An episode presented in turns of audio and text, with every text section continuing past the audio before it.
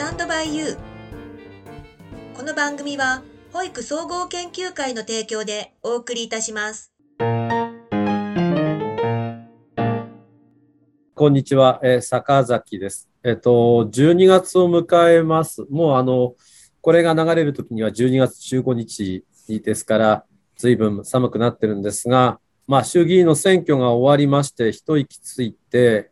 あの、保育の方も随分変わってきてると思います。厚労省絡みで言うと、やはりその、えっ、と、公定価格の関係の、えっ、と、評価、検討委員会ができたり、また、まあ、それはあの休戦のことですね。今度、坂崎トピックスでも少しお話をしたいと思いますが、さらに、まあ、人口減に対象、あの、対応していく仕組み、これらも今まとめている、まあ、まとめに入って、そろそろ出るというところになっています。内閣府は、もちろんその、え子ども庁問題がこれから本格的に、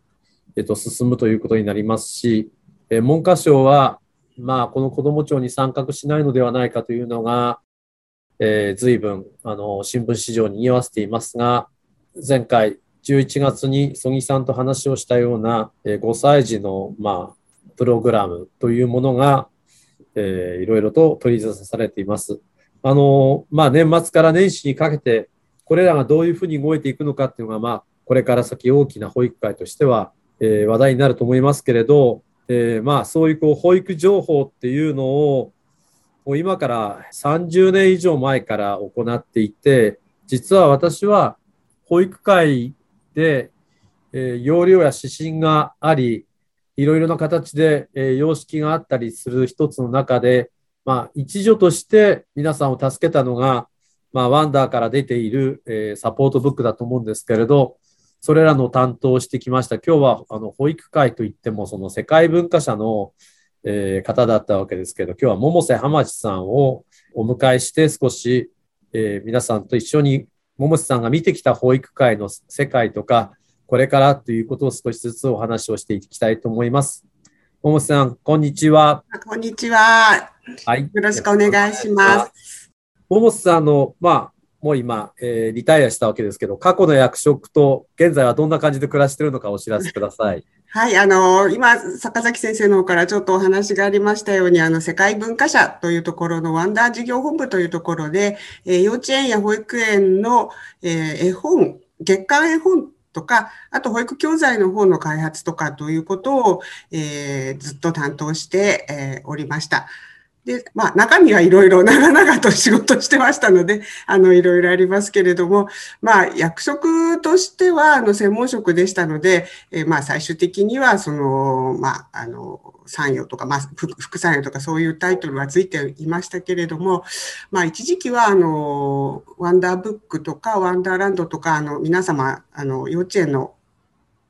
生徒さんだったらおかしいですけど、あの、幼児の皆さんが買ってくださっている本の、まあ、副編長、副編集長とかも、あの、務めさせていただきました。まあ、そんなところで、あの、まあ、現実には、あの、一編集者として、えー、入社したのも世界文化社で、えー、まあ、定年まで一応、あの、務めたという形になっています。ただし途中であの、私の年代ですと、あの、雇用機会均等法とか、そういうの全然なかったので、えー、娘がまあ生まれました時に一回退社しておりまして、あの、それで一度、あの、まあ、再雇用を同じ部署でしていただいたというところが、経歴としてはちょっと珍しいかなというふうに思っています。そんな感じです。小さんは大学は美大だったんですよね。そうですね。あの、高校までは普通にあの、埼玉の進学校だったんですけれども、まあ、あんまりにも周りが頭良すぎて、これでは私は対抗できないというところと、まあ、後でおいおいお話もするかと思うんですけども、なんかまあ、もともとはこう、文章を書くのが得意で、あの、そういうことをしたいなと思っていたのに、なんだか高校生の時に突然あの文章を書けなくなって、それで絵ならいいかっていうのがね、短絡的なんですけれども、あの、やっぱり絵もとっても好きなので、美大に行ったのは本当に楽しくて、良い4年間でございました。えっと、美大からそのワンダーに入ったきっかけっていうのはどうしたんですか？あの、私たちの時はやっぱり第一次石油ショックという昔々の大昔の話があって、ちょうど卒業の時にそれに引っかかりまして、まあ就職口が全然ないですね。もうあの、男女なんていうのはもう当然差があって当然で、もう男子のみとかね、女子は取りませんとかそういう時代でしたので、まああの、広告業界はちょっと、なんかね、あの、趣味として、なんかこう仕事の内容としても労働条件としてもあんまり良くなかったんで、そこであのまた元に戻って、やっぱり本を作る人になりたいというふうに思って、あのまあ、いくつか出版社を受けた中で、まあ、あの世界文化社その時あの珍しくあの女子も受けさせてくれて本当に2社か3社しか受けられなかったのであの、そのその点ではとっても、うん、よくあの雇っていただいたなというあの経緯です。入ってこう保育の仕事を結局したわけですけれど、まあ、幼稚園の先生を中心に、まあ、関わったと思いますけどこう保育会に入ってまあ、担当になって、わあ、この先生はすごいなと思ったような先生はいますか？まあ、いっぱいいると思うんですけど。あの、もう本当に伝説的な先生方と、あの、たくさん、あの、お仕事をさせていただいて、もう最初の、あの、なんか、その、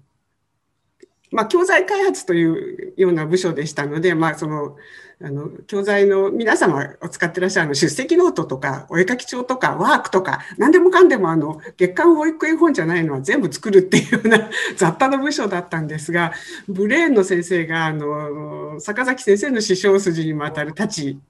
先生ですとか、はい、あとまあ今ねあの昔で言うとその公開保育っていうのを不思議な感じでやってますけれどもあのもうそこの名手の名だたる先生方とかいろんなね、あの運動面ではあのまた有名な近藤先生とかってそういう方たちとあの最初にお仕事をさせていただいたのとあとやっぱり絵をお願いする方たちが一流で、はい、まあ、五味太郎先生とか、はい、永田萌さんとか、妹横さんとか、まあ、いろいろありましたけれども、本当にお若い時に、あの、お仕事をお願いすることができて、まあ、そういったところが最初入った時のわーっていう世界の一番、あとカメラマンさんもですね、うん、あの、今、岩合さんとか、はいはい。はい、ああいう方たちがたくさん編集部に出入りしていたので、わやっぱり出版社ってすごく華やかですごいとこなんだなっていうのはあの最初に感じました。まああのモーさんのおかげで、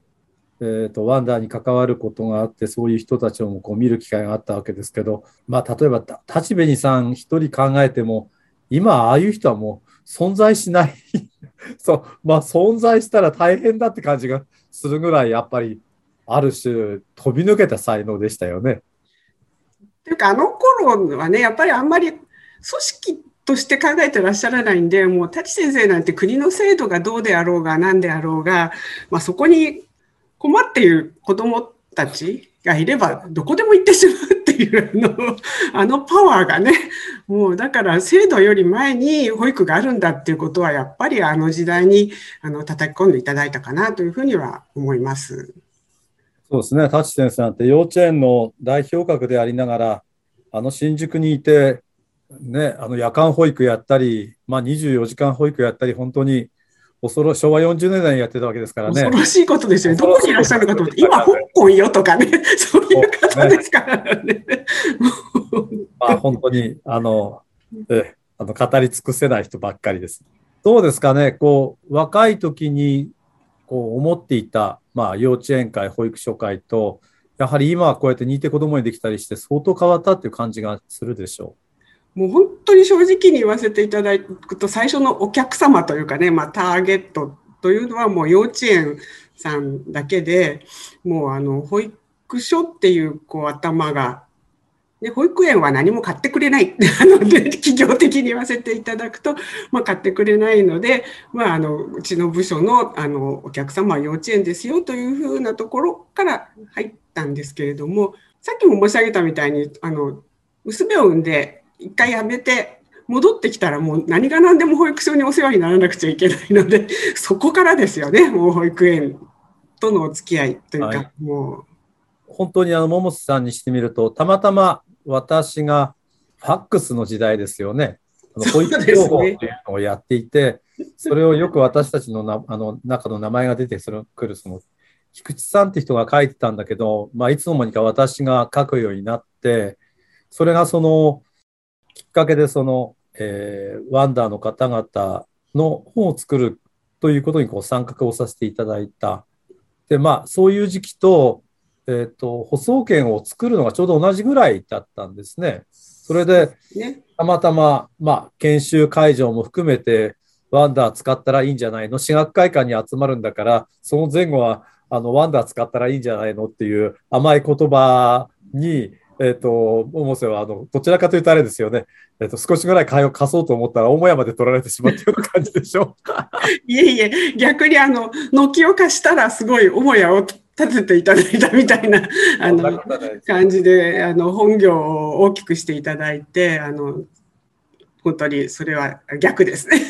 まあまあ、やっぱりワンダーがこういうこう、あの、幼児教育の学習の関係でいうと、まあ、後発で、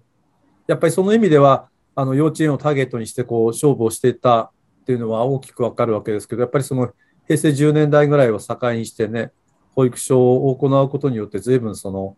ワンダーの中身も変わりましたよね。プリプリなんてあの出た時ショッキングでしたもんね。ああいう感じって。そうです。そうですね。あの、やっぱり、まあ、自分で、あの、見ていても、やっぱり幼稚園のその3、4、5歳児に限定した教育っていうのと、やっぱり自分の娘を預けてみて、こう0歳、もっとち、ね、0歳からこうずっと小学校に入るまでの子たちをこう全体で見るっていう保育園、同じ同じっておっしゃるけど、私としてはすごく違う世界だってでなおかつそこがとても新鮮だしその何て言うんだろう教材開発ってある種こういう達成するべきものがあるからそれを補助するみたいな意味合いがあったんだけれどもまあ今赤羽さん先生がおっしゃってるみたいなそうではなくて子どもたちの方から育ってくる力を育てるんだっていうようなあの本来の幼児教育っていうのを教えていただいたのはやっぱりその頃からだったかなというふうに思います。もう、舗装券ともあの25年近くか、あの、大内さん、その、作る時から関わってるんで、本当に25年近く関わってるわけですけど、舗装券で、やはりその、まあ、楽しかったというか、まあ、強烈だったとか、そういうことってありますかね？面白かったとか。いややっぱり、あのー、最初のあの、集まりで、園長先生方と、あの、新潟で集まるとかいう時にね、やっぱり幼稚園の先生、園長先生たちとの、やっぱり、ある程度こう、なんか仕事みたいなお付き合いと、まあ、随分違うところで、あの、お話をさせていただいて、やっぱりこう人間性のね大元みたいなところからあのお付き合いさせていただいたのがあの保育総研の方は大きかったかなというふうに思っています。あ保総研の場合は今でもそうなんですけどもともとはもちろん保育所保育所の人たちが多いんですけれど株式も幼稚園も含めてあまり関係のないところなのでその点は非常に面白かったと思いますしなんといってもあのあの、まあ、膝詰めで話をする機会もたくさんあったわけですからそこは大きかったと思いますね。特にあの、まあ、個人的なことはまず置いとくと、舗装圏で私は大きかったのは、あのイタリアに行ったのが大きかったんじゃないかと思うんですけど。そうですね。はい。あれはサポートブックが売れたおかげで、おかげさまで、私、あの、休んで自分、自自分で行くと言ったら、当時の役員が、まあ、そんくらいは、と言って反抗してくれて、あの、先生方とご一緒にイタリアに行けて、あの時に見たことが行ってた時は分からなかったんですよね。何が行われているのか。で、戻ってきてからそれに、そこの、その時見てきたものが、あ、あれがまあ今でいうところのドキュメンテーションなんだと。はい、まあ、やっぱりそのプロ、あの、なんて言うんだろう、その教材を与えてやるんじゃなくて、なんかこう子供たちの中からのプロジェクトみたいなものがこう立ち上がってきて活動が行われてるんだとかいうのが、まあ後から分かってきて、うん、先に目だけであの感覚だけで見せていただいたっていうのがとっても良かったかなというふうには思っています。まあ、私たち日本人が持っているその色彩感覚っていうのもあって非常にその日本人の場合はバランスが取れた、まあ、良いものを作るんだけどあんなにイタリアのように実用性がなくて だけれどもうあの心がこう何て言うんだろうそれにこう取りつかれてしまうようなものを作っていくっていうあのイタリアの感覚っていうのはすごいなと思ってこう戻ってきましたね。やっぱりあの絵を描かせるプロジェクトのががあの日本だと一人一人に同じ画用紙を配って、そこの中でまあ書く私たちも教材屋ですから同じ大きさのお絵描き帳をこう作っていたんだけれどもあの壁にこう貼ったところに自由に子どもに書かせてはみ出そうになると先生がそのはみ出そうになる先に画用紙を貼るっていうねあのやり方がやっぱり衝撃的でしたよね。そうだねあの私ねほらモンテを取り入れて一生懸命やってるところもたくさんあったじゃないですか。うん、でなんか本当にモンテって堅苦しいもんなんだなってこういつも思ってたんだけど、あそこに行ったら、ものすごく自由の中でモンテがあるんだよね。うん、あれ見てこうなんか、いやーなんか私たちは違ってるような気がしてね、すごい感動して帰ってきた記憶があるんですけど。あの、個人的なことで言うと、私は桃地さんが保育をこう見てきた中で、結局その私が、えっと、制度を変えていく中の文章をいつも桃地さんと一緒に作ってきたんだけれど、そういう意味では随分変わりましたよね。最初あの、もう先生が何をおっしゃってるかわからなかった。本を作って何か新しいことを言ってらっしゃるからこれは本にせねばならぬという使命感はあったんですけれど何回聞いてもわからんというのをなんか夜中に延々電話で伺ったこともあったような気がするんですけれども、ね、はい、やっぱり全然ちょっと違うものでしたね。あの、それまでの、あの、幼児教育っていうイメージとかね。そうですね。あの、幼稚園が行ってきた幼児教育っていうのと、本当にその平成5、6年までの措置の中での保育っていうのは、あの、本当に、なんていうの、完全に似て非なるものでしたよね。そうですね。だからさ言ったみたいなこと、あの今までの幼児教育は一人一人同じ大きさの画用紙を配って、そこにひどいとは言わないんだけど、それはそれで意味があるんだけど、みんな同じチューリップの花を折って貼って、葉っぱを描くっていうようなことが全員できれば、まあ、よしっていうようなことだったじゃないですか。でもやっぱりそうじゃなくて、書いてその子がはみ出すんだったらそこにもう一枚紙貼ってあげるっていう保育はやっぱり違うと思うんですよね根本的なところがね。ぱり随分違うなと思いましたね。どうですかね、舗装券とかがあってもう1点ぐらい何かありますかね？まあ、新潟であのお寿司お寿司を食べられなかったのはちょっとかわいそうだったんですけど、まあ、それにしてもいっぱいありますね。桃さんにしてもらったことがあまりにも多くて、本当に。あの一番大きいなって思ったのは、やっぱりあの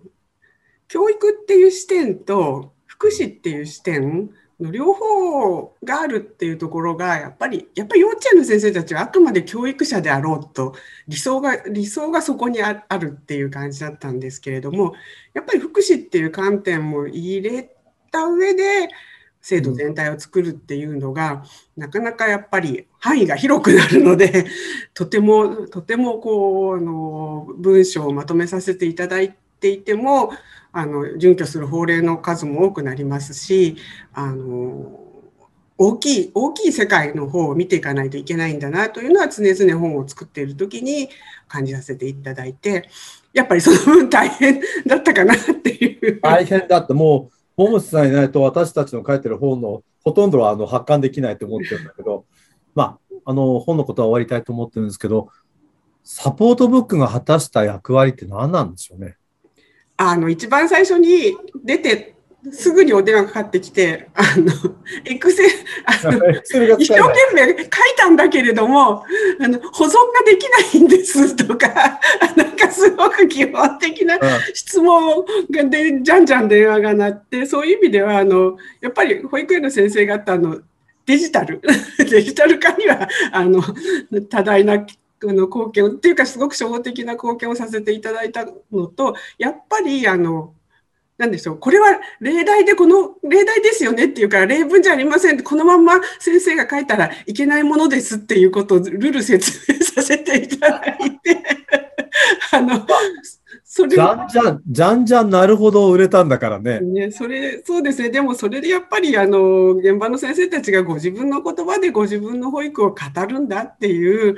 あのことを保育総研の先生方がこうずっと言い続けたっていうのを形にできたっていうのは大きかったんじゃないですかね。今こうお孫さんもいて保育っていうことでこう気にな一番気になることは何なんでしょう？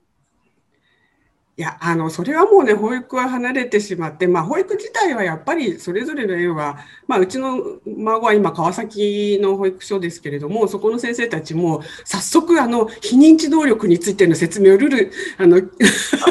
していただきましたので、大事かという。モモスに対して非認知の説明してるなんかとんでもねえな。だからそういうことについてはね、あの、すごくあの、出版社も、まあ、いろいろなことも協力できてると思うんですけれど、やっぱ今ね、こうね、心臓をかきむしられるようなってやっぱり虐待のことですね。うん、やっぱりあのあれだけはなんなんかもうそう教育も福祉も何もないけれどもともかくどんな子供であろうと育てていく環境をどこかが引き受けなくちゃいけないとしたらやっぱり保育会かなって思う。あのねあ私はもうが若い時に会った時だって貧困だって障害があったけれど、うん、こんなに虐待っていう問題が今ねあの子供が少なくなっても一番大きい問題にあるっていうのはなんかどっか諸悪の根源がどっかにある気がするよね。やっぱり一番あれなのは育てる方たちについてもやっぱり障害障害があるっていう方変ですけどあのあの昔とは違う厳しい状況があるんじゃないかっていうふうに感じられるので、ね、子どもだけを育てる保育園じゃもうダメなんじゃないかっていうところ前前も先生よくおっしゃってましたけど、はい、親も育てる保育園じゃなきゃいけないっていうところらへんに踏みもう本当に踏み込まないとどうにもなんないのかなっていうふうには思いますね。私は桃さんと本当に仕事させてもらって幸せだったんだけど桃瀬がその仕事をする上でこうなんていうか最も大事なことっていうのは何だったんですか？いや、まあ、自分自身の仕事っていうのは、ある種、あの、小さい時から自分が自立したいって思っていたからなんだけれども、やっぱり、こういう子どもたちの仕事に携わらせていただいて思ったのは、やっぱり、あ、子どもたちこそが未来みたいな未来なわけだから、でどんな、ね、地球の歴史が何十億年あろうとも人が死んでしまえば、まあ、人の未来はもうないわけなのでそういう意味ではやっぱりその子供を育てることがやっぱり全部文明の基礎なんだから、まあ、そこにねなんとか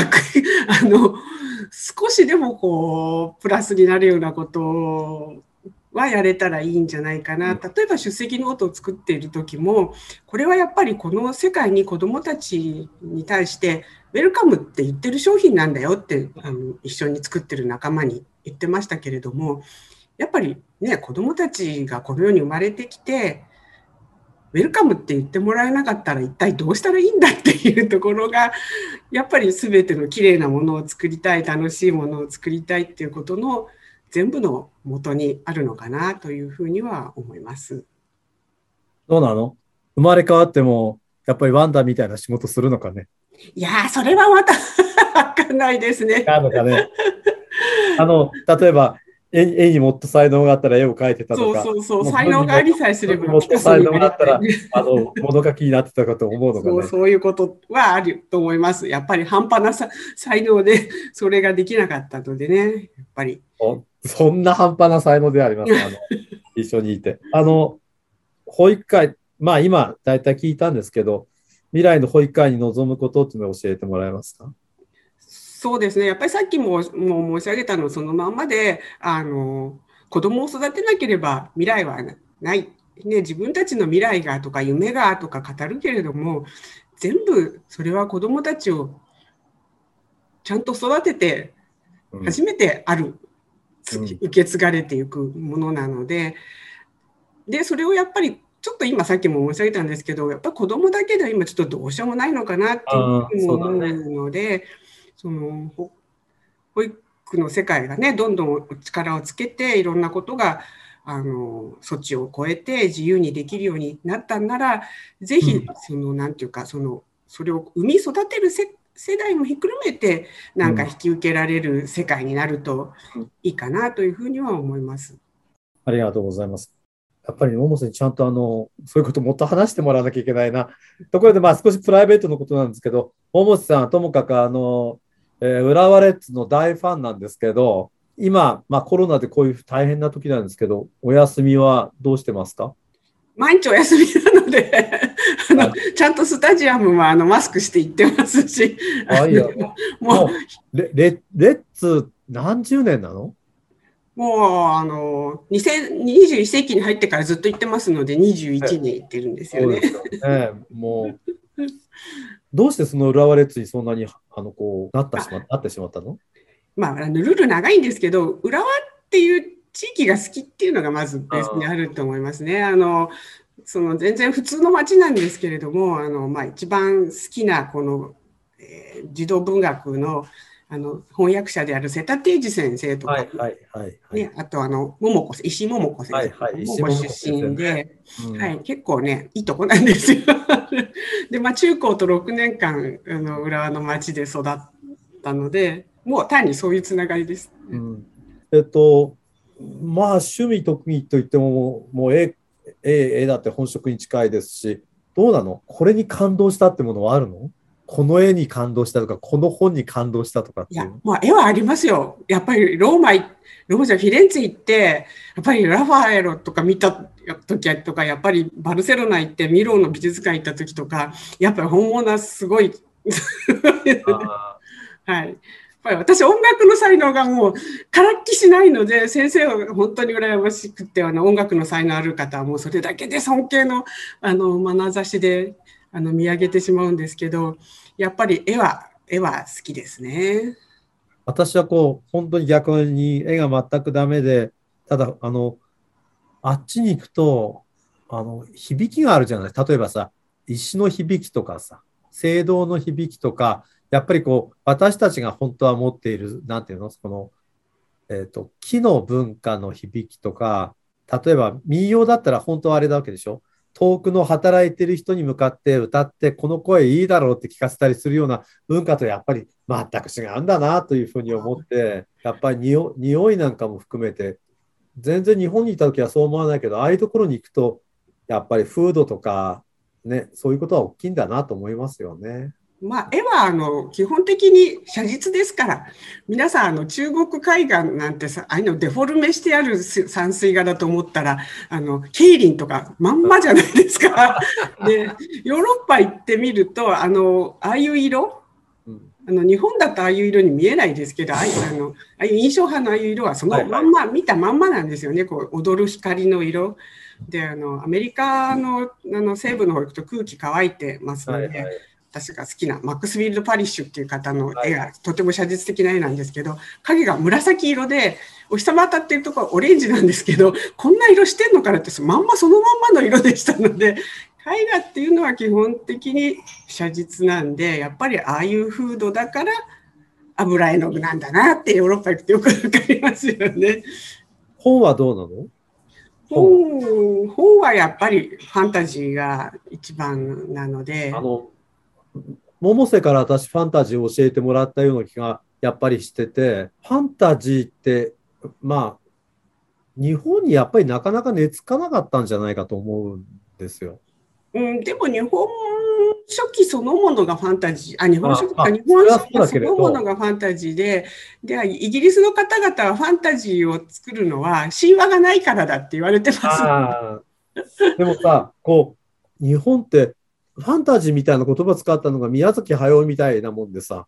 でやっとこう、最近こう書く人たちもそういう風になってきたと思うんだけれど、海外はさ、ナルニアでも何でもさ、こう今こうディズニーになったから、映画になったからそうだけれど、あれ文として書いてるものとしては、すごい超傑作だと思うんだよね、やっぱり。うん。まあ、あの、あれは、あの、お二人は、指輪物語、だからロード・オブ・ザ・リングスを書いたトールキンと、はい。あの、ナルニア国を書いた C.S. ルイスは、オックスフォードだかケンブリッジだか忘れたけど、同じ大学の同じ時代の同じ時の教授なんですよね。うん二人であの話して、お互い負けたくなかったんじゃないかと。なんかさ、だんだんだんだん、こう、えっと、別なあの人たちのことは違うんだけれど、こう書いてるものがこう現実に少しずつなってきてるからね、こういうこう AI でも何でも。やっぱり。だか、ら、あれが頭の中でね、かけたものが今はその、まあ、それをまた見えるようにできる時代だけれども、やっぱり頭の中に別世界を作れるってすごいなっていうふうに、やっぱりね、そういう意味では、やっぱりイギリスの作家さん好きなのかなと思うのは、まあ、あとあの、全然イギリスの方じゃないんですけど、SF、サイエンスフィクションの方で、あの、皆さんよくご存知なのはロボット工学のアイザック・アシモフ博士だと思うんですけど、私はやっぱりあのコードウェイナー・スミスという方が大好きで、はい、ね。はい、だからまあそのあたりの人たちのすごい才能のね、ものを読むと、まあ私が書こうとか考えようとかいう気には、あの、これっぽっちもならないんですけれど、やっぱりコードウェイナー・スミスは今ちょっと文庫もなくなっちゃって、あれはちょっと皆さんに読んでいただきたいと思う、すごい作家さんですよね。ああいうこう、なんていうかね、仮想現実の中で戦争をしていくとかっていうこう、ことなんていうのは、もしかするとね、あり得るかもしれないしね。そうですね。やっぱりあの今コロナ禍の中でね、アイザック・アシモフの裸の太陽とか見ると、はいはい、まあまま全く今とね、同じような状況。でもなんかすっごく外れちゃう予想もあっておかしいんですよ。なんかあの、未だに、あの、紙ペ、紙ベースの情報が出てきたりとか、ないでしょって、木星、木星軌道上の、あの、ロボットに紙ベースで指示は出ないよなとかって笑っちゃって。だからさ、あの、私なんてもう手塚治虫大ファンの一人だと勝手に思ってるんだけれど、あのアトム、あれだけ進んでもね、ちゃんとであの電話かけに行くもんね。そうそうそう。だからそういうね、そういう未来予想はなかなかあの外れるのところが楽しいですよね。こんなにどこにも行けないわけですけど、今一番行きたいところってありますか？あもうそれはね、すごい決まってて、スペイン行きたいんですよ。絶対、絶対ピカソ見たい。ゲルニカ見たいっていうね。そうでしょうね。うん、日本人はさらにピカソ好きだからね。うんミロの美術館すごく良かったんですけど、ピカソはちょぽっとちょっとしか見られなかったので、バルセロナで。やっぱりマドリーに行って プラドに行かなくてはそうですね。あの、亡くなった人も含めて、まあ今いる人でも会ってお話ししたいとかっていう人はいますかね？まあ、なかなかね、まあ、お若くて亡くなった方もたくさんいらっしゃるんで、でも今になってなんだか知らないけど、やっぱり自分の父に会いたいって思うのは何なんだろうなっていうふうに、結局人間はこう、一対一の一番近いところの人に帰ってくるのかなっていう思うようなところもあるので、まあ、生きてる人はね、会いに行けばいいだけのことなので。王さんからこの影響がやっぱりその絵の方に行ったりしましたかね？そうですね。父絵が好きでしたので、まあやっぱり世界を形作るのは親だから、そういうところにはやっぱりちょっと戻っていくのかな。だからそういう意味でもやっぱり子供を育てることっていうところに帰っていくのかな、みたいにふうにも思うんですけど、やっぱりこうビッグバンっていうのがあって宇宙からこう背景ショーっていうのがあって今のテレビは見らんないですけど昔のあのアンテナを立ててみる地上デジタルは、こう夜放送が終わるとシャーッとなってプチプチプチってこう光るじゃないですか。あれがあのビッグバンの名残の電波だと聞いて、すごく気に入ってたんで、最近わかんないのは残念なんですけど、まあ、親の影響ってまあそんなようなものかなっていうイメージがね。百瀬があれ食べない、これ食べないって見たことないし、大体あの、ね、あんまり飲めないのに私たちに無理やり付き合って 座ってなきゃいけなかったわけだけど、なんか食べたいもの、飲みたいものみたいのってあるんです特にあの青森のお料理はすべて美味しくて、はい。ありがとうございます。はい、さて、あの、若い時に戻りたいですか？いや、それはないですね。なんかもう。あの時に戻りたいっていうのはない。ない。あんまりその時はその時で大変だったので、今のがあの毎日日曜日で楽ですので逆にその、うんと長く生きていてみたいものってありますか？まあ、なんか怖いようなところもありますしね。なんかずっと生きても、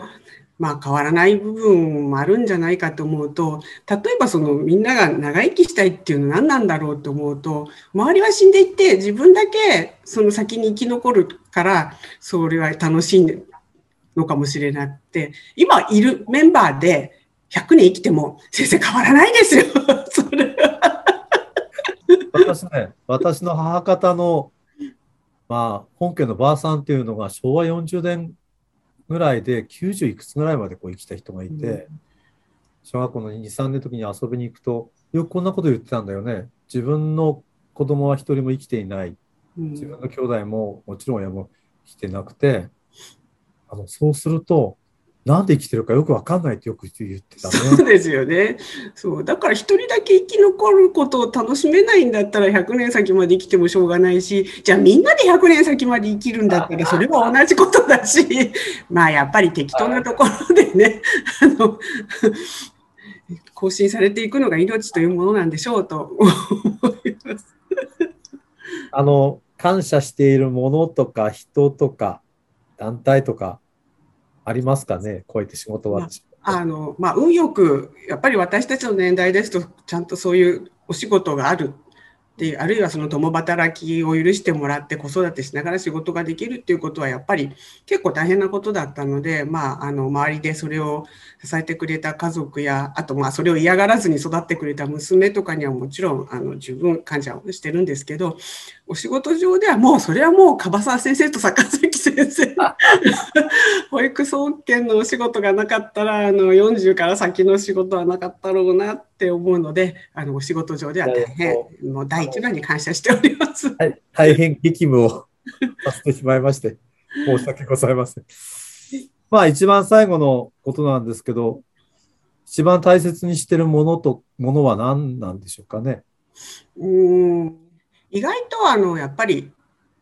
面倒くさがらずに生きる。あうん、というそうですね。そうですね。あの、ね、なんかほら、今時のがすぐ面倒くさいって言うじゃないですか。はい、でもね、はい、あのその保育情報を最初に提案してくれた世界文化祭役員の方が、めんどくさかったら死んじまえばいいんだよな、生きてんのはめんどくせえことだからっていうふうにです。思わずその時に、そんなに気持ちの合う上司じゃなかったんですけど、思わず、本当にそうですよねって言ってしまって、やっぱり、人生生きるっていうのは基本的にめんどくさいことなので、そのめんどくさいを手間暇かけて、まあ、楽しめるかどうか、っていうところは自分で大事にしたいなっていうふうに思っています。実はあの皆さん聞いてくださってる方々がいたら私あの今保育総合研究会でそのちょっとあの桃さんが話をした公開保育のことの今、えっと、指導者を、えっと、保送研で作っているんですね。で私たちだと本当に先ほど出てきた立紅先生が本当に70過ぎて仙台のなんかどっかの幼稚園に行ってるのを私見に行ったりして勉強しました。この人がこういう保育をするっていうことではない形での、その園の良さを見つけていくっていうことをこう考えた公開保育の仕組みを今考えてるんですけど、本当に私、あの、ももさんにやっぱりいろいろな園に入っていただいて、こう指導してもらいたい。その指導してもらいたいっていうのは、保育技術のことはもちろんあるんだけれど、やっぱりものの見方が保育士であることによって、保育者にあることによって、こう一方的に偏ったりすることの難しさとか、まあ、えっ、と、ある、ある面、第三者の目からきちんと保育を見てもらえる人たちが、私たちの業界に必要だと思うんですね。ですから、こう、そういうことが私たちのある種なんていうか、本当の意味での評価というか、立ち位置を決めてくれるのではないかと思うので、ぜひともそのモムスさんにそのような仕事をしてもらえればいいなと思うわけです。まあ、埼玉の蕨市という非常にあの、小さいところに住んでますので、日本中どこでも歩けますし、まだまだお若いので。いえいえ、もう、毎日が日曜日のおばさんしております。歩いていただきたいと思っています。ちょっと保育総合研究会の話をしたいと思います。保育総合研究会、まあまあ12月ですけれど、えっと、1月の11日に第73回の定例会をオンラインで行います。これは、えっと、内閣府から人を呼びして、ちょっとオンラインでお話を聞きたいと思っています。子ども庁のことがたくさんありますので、また、2月の14、15に年次大会を新潟市で開きたいと思っています。オンラインですけど、講師は厚労省と文科省から一人ずつお呼びして、えっと、今のお互い抱えている問題についてきちんとお話し合いができればいいなと思っていますし、いよいよ放送権も OBOG の会になりますけれど、えっと、オジャマーズを設立して、えっと、新しい部会として活動させていきたいと思っています。あの、若い人も、お年を召した方も、そして現役でバリバリ働いている人たちも、ぜひとも放送機に関わっていただいて、頑張ってもらえたらなというふうに思っています。坂崎トピックスも含めて、12月、1月にいろいろと企画ものを皆さんにお届けしたいと思いますので、少しお待ちください。提供は保育総合研究会、保育アンバサダーの坂崎でした。それでは皆さんまた。